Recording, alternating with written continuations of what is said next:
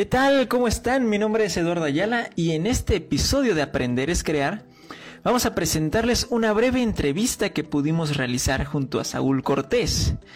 En ella exploramos brevemente el camino que siguió Saúl para combinar humor con ciencia.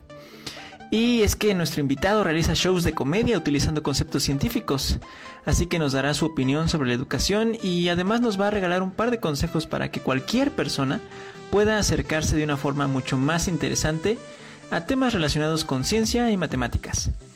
Al final del episodio recuerden que podrán encontrar, eh, al igual que en la descripción de este podcast, las redes sociales de Saúl, sus próximos eventos y los proyectos en los que está trabajando actualmente.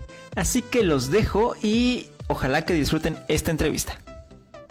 Bienvenidos a un podcast más de Aprender es Crear. Y estamos con Saúl Cortés, comediante y matemático. Muy interesante eh, la combinación que él hace las matemáticas con la comedia para poder transmitirlas de manera adecuada a una audiencia. Eh, vamos a platicar un poquito sobre los proyectos que trae en mente, sobre cómo inició esta combinación de pues disciplinas a veces pensamos muy diferentes. Pero bueno, sin más, les, les dejo con Saúl Cortés y esperemos que lo disfruten. Genial, muchas gracias Eduardo, muchas gracias por la invitación. Sí, como lo dices, soy matemático, soy estudiante de matemáticas en la Facultad de Ciencias en la UNAM y aparte me dedico a la comedia, soy comediante de stand-up y bueno, las combino, principalmente las combino para hacer divulgación de la ciencia. Ahorita estoy muy interesado con todo lo que es educación. Yo creo que lo que más hace falta en estos momentos, sobre todo en el país, es una educación de calidad. Y yo creo que la ciencia es una de las maneras más importantes de educar a las personas. Lo único que pasa es que yo me he dado cuenta que la ciencia por lo general es como muy aburrida, muy tediosa. Y pues cuando la haces entretenida, cuando la juntas con comedia y demás, pues le das un giro totalmente distinto a lo que se entiende, ¿no? O sea, cuando te imaginas a tu profesor de ciencia, de matemáticas, que haga comedia, ¿no? Entonces, cuando se vuelve así, pues yo creo que es muchísimo más fácil empezar por esas áreas, ¿no? Entonces de ahí el interés de haber juntado la ciencia y la comedia, pero curiosamente no, me gustaría decirte que fue un plan, ¿no? Que desde que nací tenía la idea de, wow, sí voy a combinar la ciencia con la, con, la comedia, no, la verdad fueron cosas del destino, ¿no? Eh, la verdad yo primero empecé queriendo estudiar derecho hasta la prepa, la verdad yo quería ser abogado hasta quinto de prepa, ¿no? Hasta que me tocó un profesor que, es, que era doctor en física, doctor en física, que me mostró, ¿no? Todo lo que había de verdad maravilloso en las matemáticas, que no todo era como ecuaciones y resolver formulitas y memorizarse cosas, no, me mostró un mundo totalmente opuesto de lo que era de verdad la matemática, ¿no? Entonces de ahí me, me interesó, me enamoré y empecé a estudiar matemáticas, digo, ya bastante tardío. Lo que sí siempre he sido pinche chistosito, ¿no? Eso, eso desde niño, eso para que veas desde que nací siempre como que me ha gustado ser como el centro de atención, por decirlo de alguna manera. Y pues, digo, yo era el, que, el típico que hacía chistes en la escuela y demás, y que me gustaba hablar, parlanchín y demás, ¿no? Eso, eso te digo desde siempre.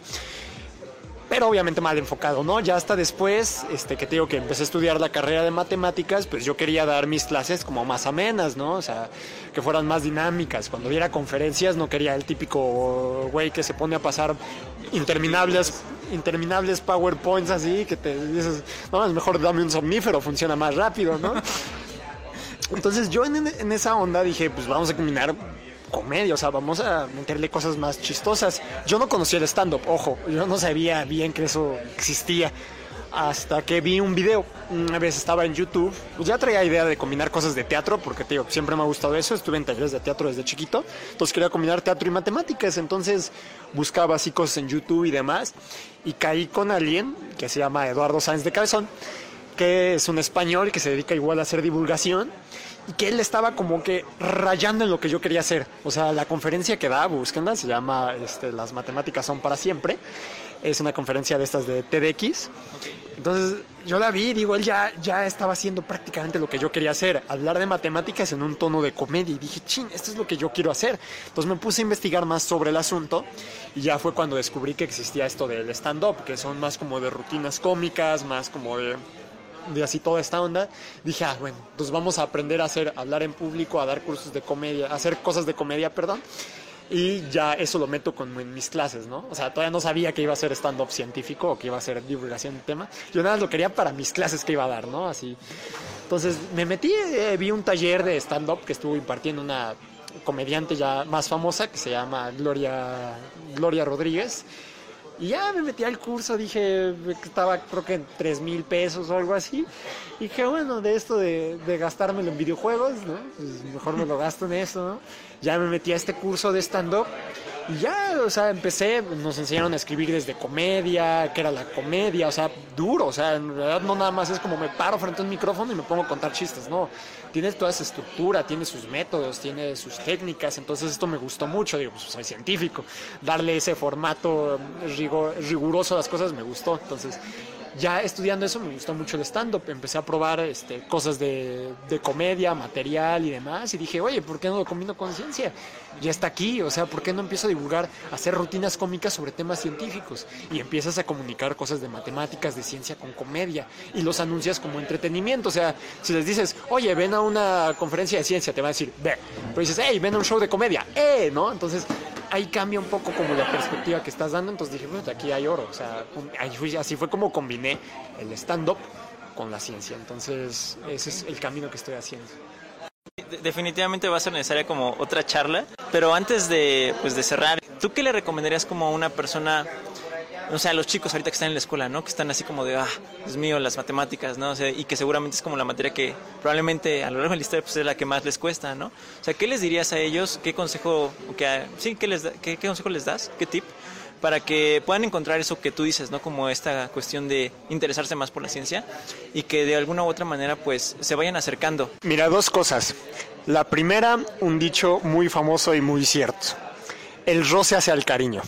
No, si, o sea, si tú quieres algo que te guste así, o sea, es el roce, o sea, es estar con él constantemente. Ah, entonces, es como meterse en esos temas de fondo, o sea, y ahí va el segundo, la segunda cosa que necesitan hacer. Yo creo que genuinamente no hay nada en el mundo que sea aburrido por sí solo. Cualquier tema que se te ocurra, cualquier, o sea, sea matemática, sea ciencia, sea filosofía, psicología, lo que sea, hay grandes mentes, grandes personas que han dedicado su vida a estudiarlo apasionadamente, que han visto magia en esas ramas, que se han enamorado de ellas.